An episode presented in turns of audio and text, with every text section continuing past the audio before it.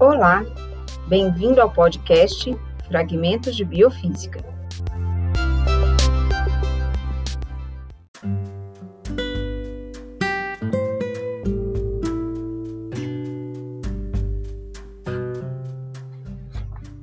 Observar a vida é uma maravilhosa experiência para os nossos sentidos.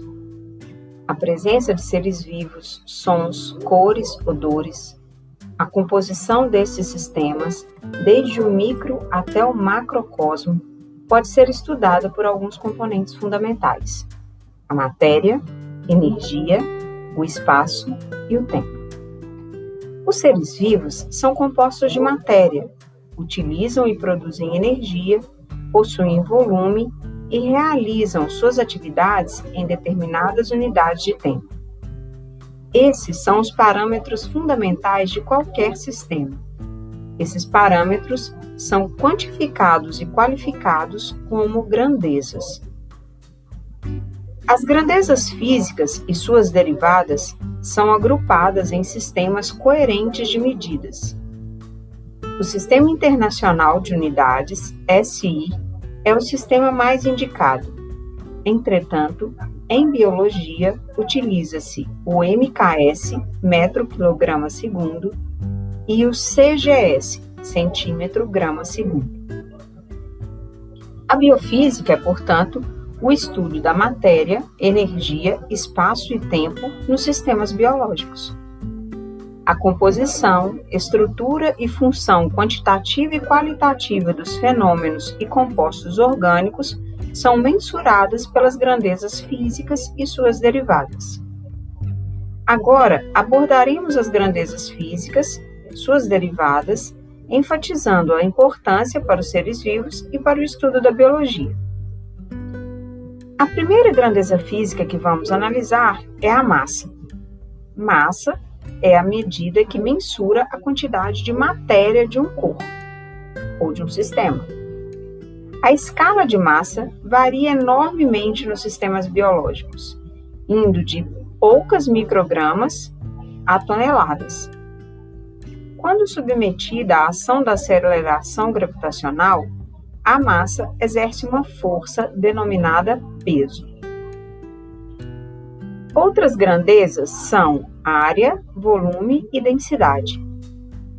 Assim como a massa, as dimensões dos seres vivos variam enormemente. A superfície de um corpo é medida pela sua área.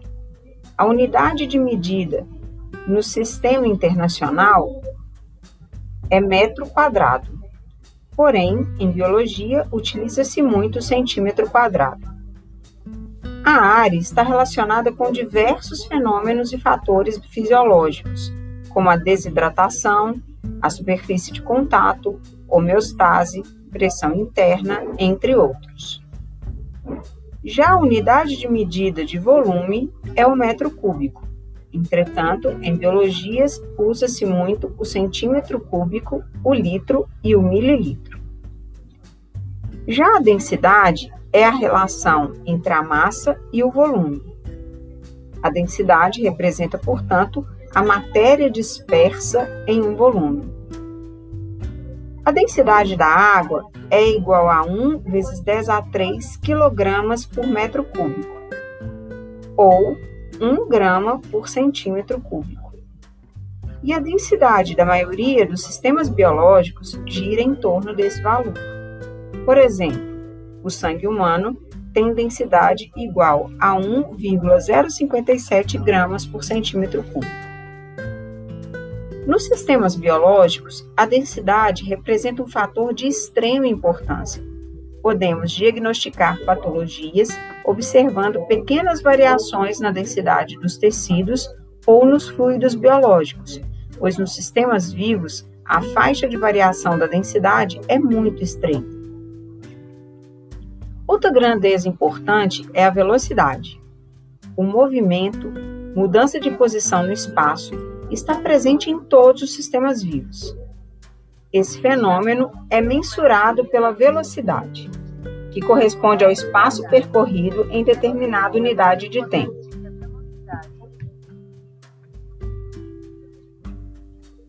Nos sistemas biológicos, utilizamos a fórmula velocidade é igual a espaço dividido pelo tempo para medir a velocidade dos impulsos nervosos, da corrente sanguínea, dos deslocamentos musculares.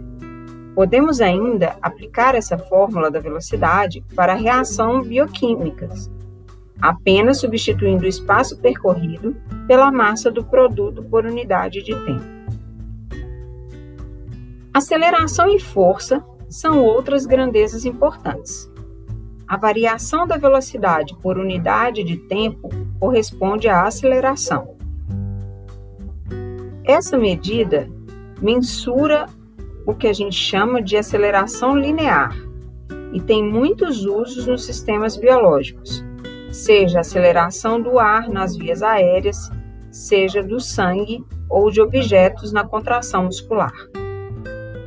A aceleração gravitacional, ou simplesmente aceleração da gravidade, é a aceleração resultante da força de atração dos corpos pelo planeta.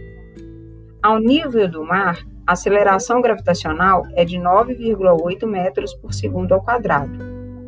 Usamos a aceleração da gravidade para calcularmos o peso ou a força que os corpos exercem sobre o que lhes sustenta. Pois, quando um objeto que possui massa sofre a ação da aceleração, dizemos que há uma força atuante correspondente a seu peso.